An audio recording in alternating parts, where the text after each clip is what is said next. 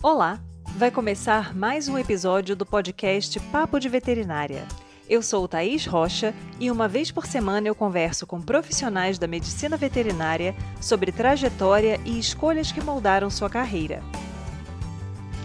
Esse episódio foi gravado pela plataforma Zoom em 8 de dezembro de 2020 e a entrevista está disponível no canal youtube.com/papo de veterinária.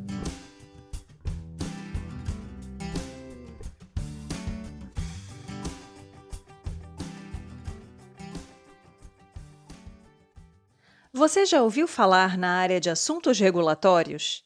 Sabia que o médico veterinário pode trabalhar nessa atividade?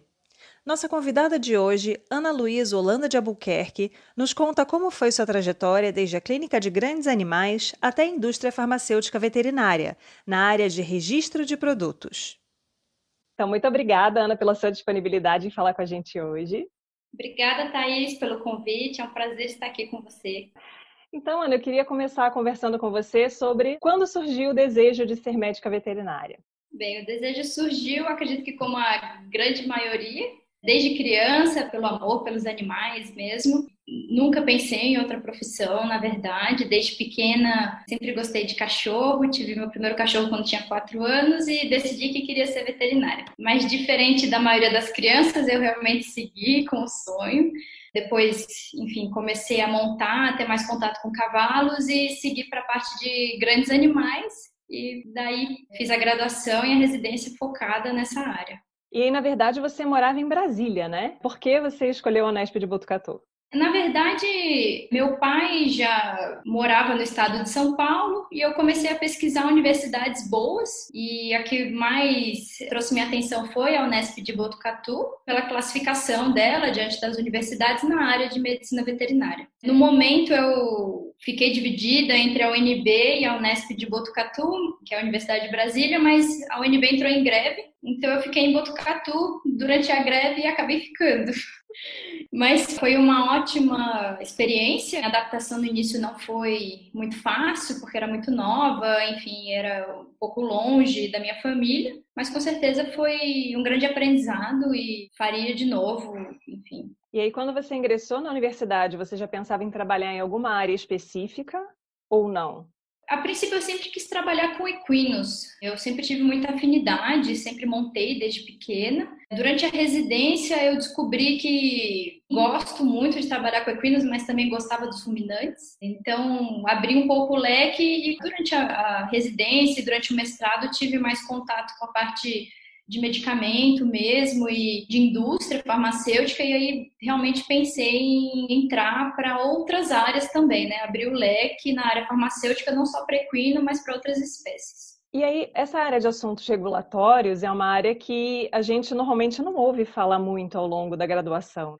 Foi mais tardiamente, quando você já estava na sua residência, no seu mestrado, que você começou a focar nessa área, como você comentou. E de onde surgiu essa ideia? Tem alguma história mais específica, alguma situação mais específica? Porque é bem diferente, né?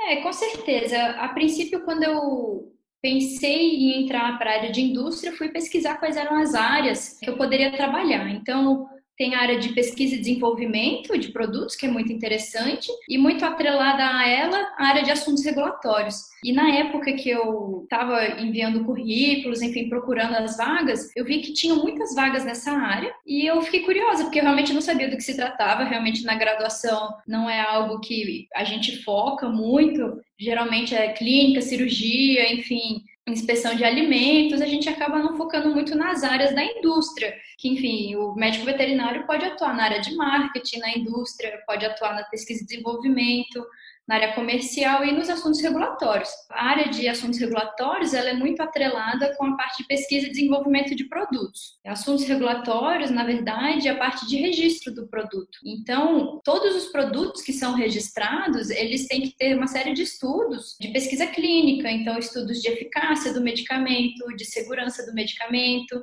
se o animal, ao receber o medicamento, não vai ter nenhum efeito colateral. Tudo isso é muito bem explanado na documentação que é enviada num dossiê que vai para uma agência regulatória, tanto para registro nacional aqui no Brasil, de produtos farmacêuticos ou também de produtos para alimentação animal, são registrados no Ministério da Agricultura. E também, caso a empresa, como no caso a Farmabase, exporte os produtos, os assuntos regulatórios, a parte de registro é para exportação. Então, segue a legislação de cada país que está sendo enviado. E aí, ao longo da sua trajetória, você acabou focando então nessa parte de indústrias e você foi pesquisando as possibilidades de atuação. E quais etapas você consideraria importantes ou que você percebeu como uma formação que era necessária para atuar nessa área? Eu percebi que eu estava em grande desvantagem com a maioria dos concorrentes, porque apesar de eu ter realizado pós-graduação, eu via que o que mais importava para entrar na indústria, em muitas situações, era experiência profissional.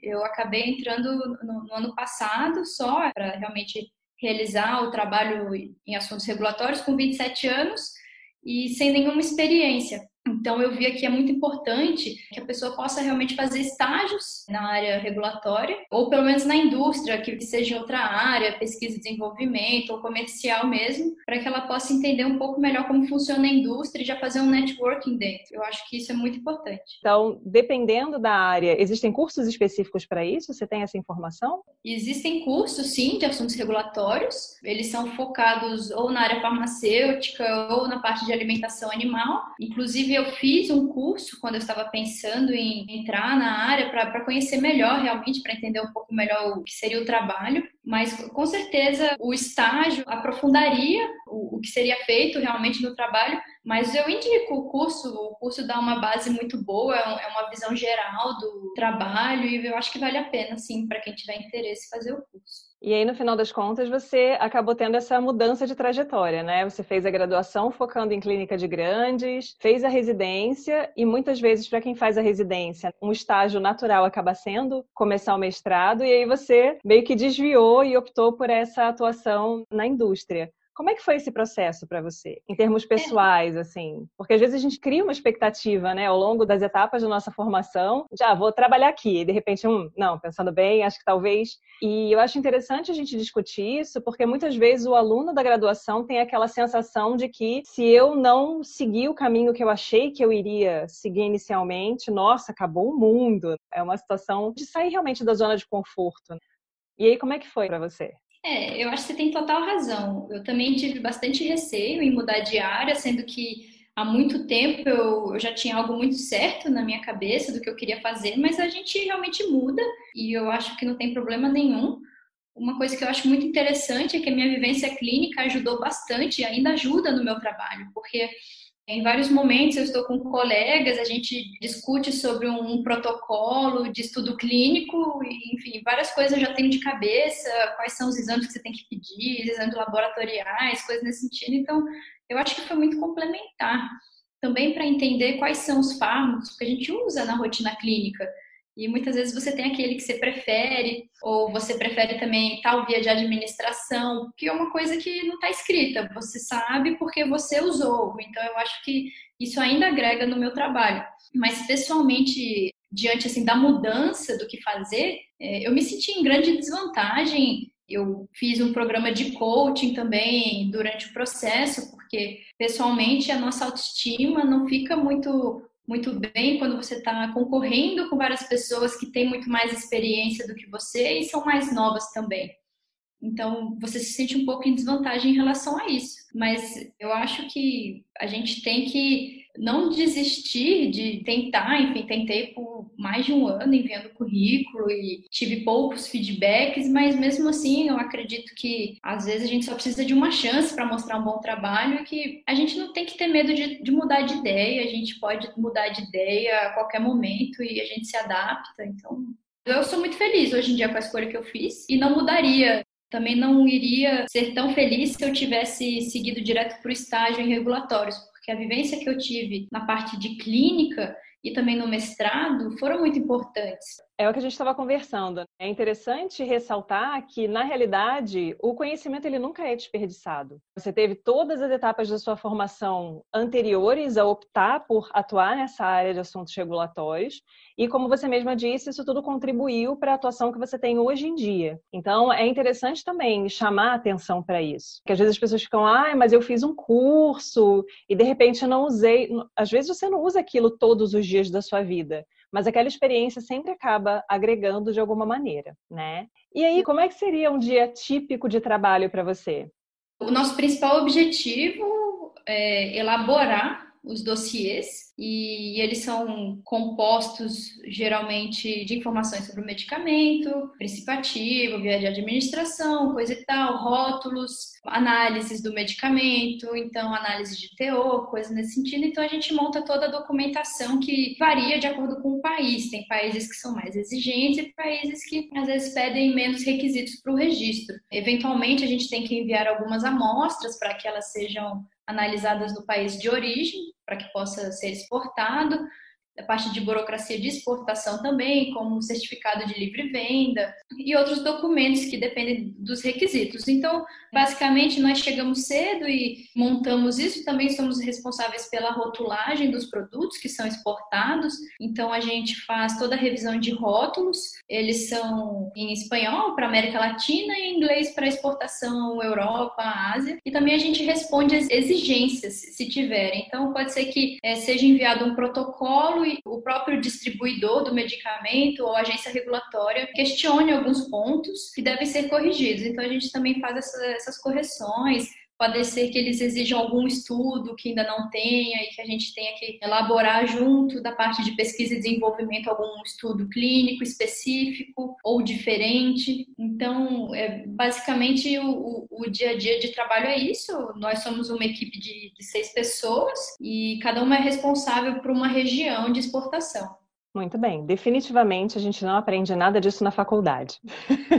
e assim, é interessante porque é uma área que, com certeza, assim, é pouco visada, porque nem durante a graduação a gente ouve falar, o médico veterinário pode atuar nessa parte de exportação de medicamentos. Às vezes a gente até pensa, o médico veterinário trabalhar no desenvolvimento de uma pesquisa com medicamento, ok, mas nessa parte de documentação, a gente realmente não tem alguém que fale, oh, existe, é uma possibilidade, você não se interessa? Com certeza. E uma coisa que eu acho muito interessante é que o meu dia a dia, apesar de, ok, estou montando documentos, estou montando um dossiê, muitas vezes não difere muito do que eu fazia durante o mestrado, porque tudo eu preciso de, de pesquisa clínica, eu preciso de referência. Mestrado, apesar de ter parte prática, laboratorial, que isso já difere, é, a parte escrita realmente é basicamente o que eu faço. E muita tradução, muito inglês, muito espanhol. Faço aula de espanhol agora, porque porque era algo que eu não tinha de ponto forte, mas estou desenvolvendo e é muito legal de poder aprender. Então, realmente, apesar de ser algo descrevendo muito diferente, se eu falar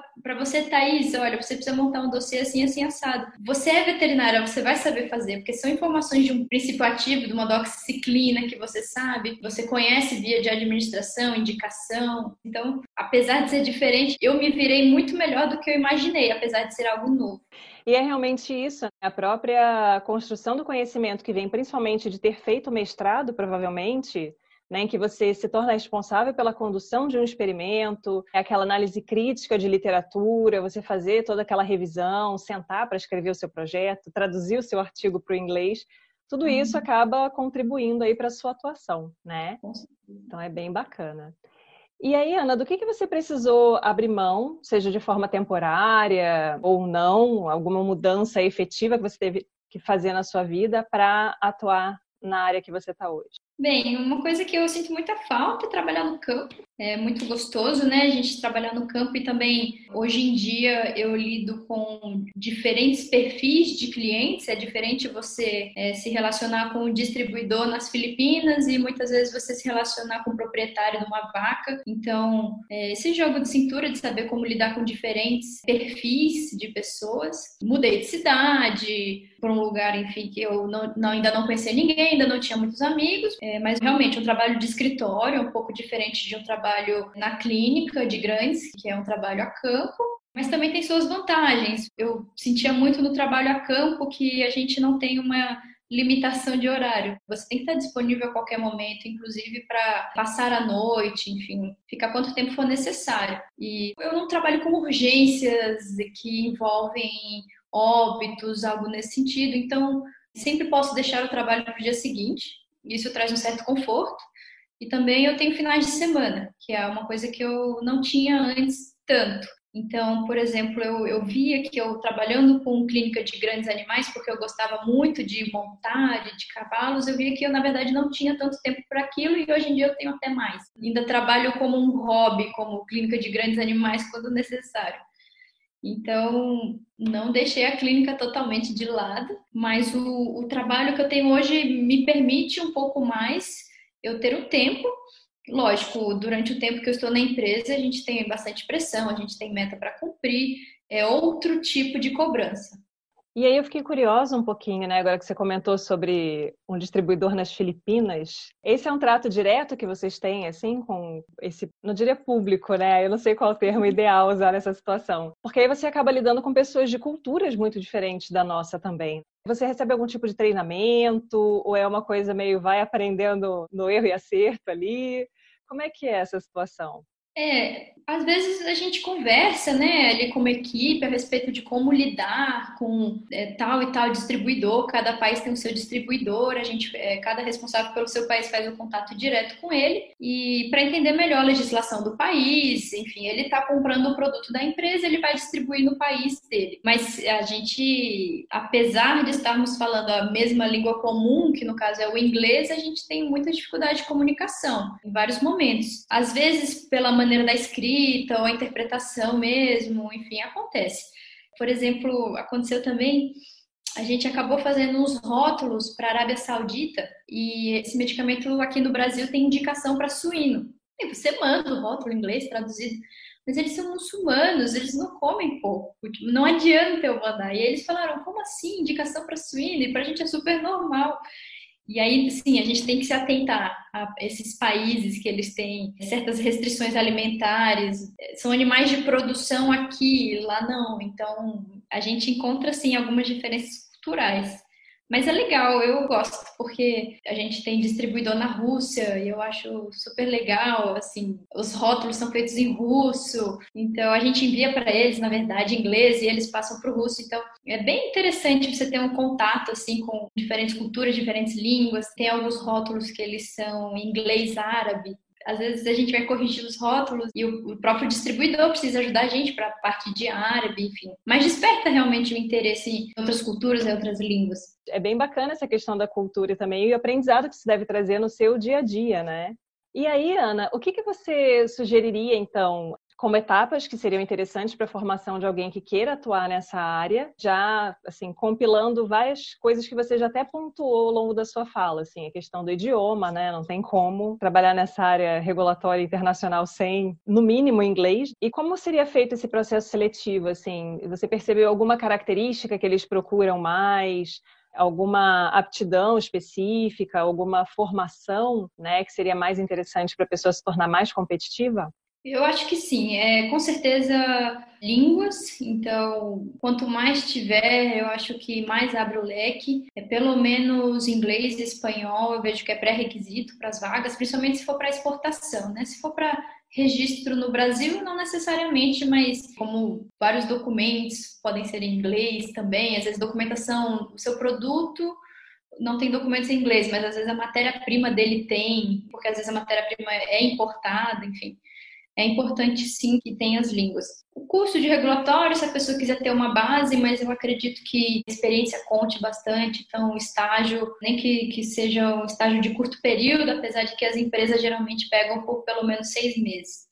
É importante que a pessoa tenha um perfil comunicativo, já que vai lidar com os clientes, eu acho que isso é muito importante e também um perfil detalhista, que é algo que eu tenho bastante dificuldade, não sou a pessoa mais minuciosa, mas é um trabalho que exige que sejam cometidos menos erros possíveis, porque quanto mais correções no dossiê, mais atrasa o processo de registro. Então é importante que a pessoa não tenha muita falta de atenção. Eu vejo que muitas empresas fazem os testes psicotécnicos focando na atenção para todo mundo é, para mim também é um trabalho diário de sempre revisar os documentos, enfim. Então, para mim, essa parte também é um grande aprendizado. Comunicação também é importante entre os setores, porque como nós participamos do sistema de rotulagem, é, você vai estar diretamente conectado ali ao departamento de marketing, que realiza a, a, arte em si, mas também com o departamento de produção, que vai colar esse rótulo no produto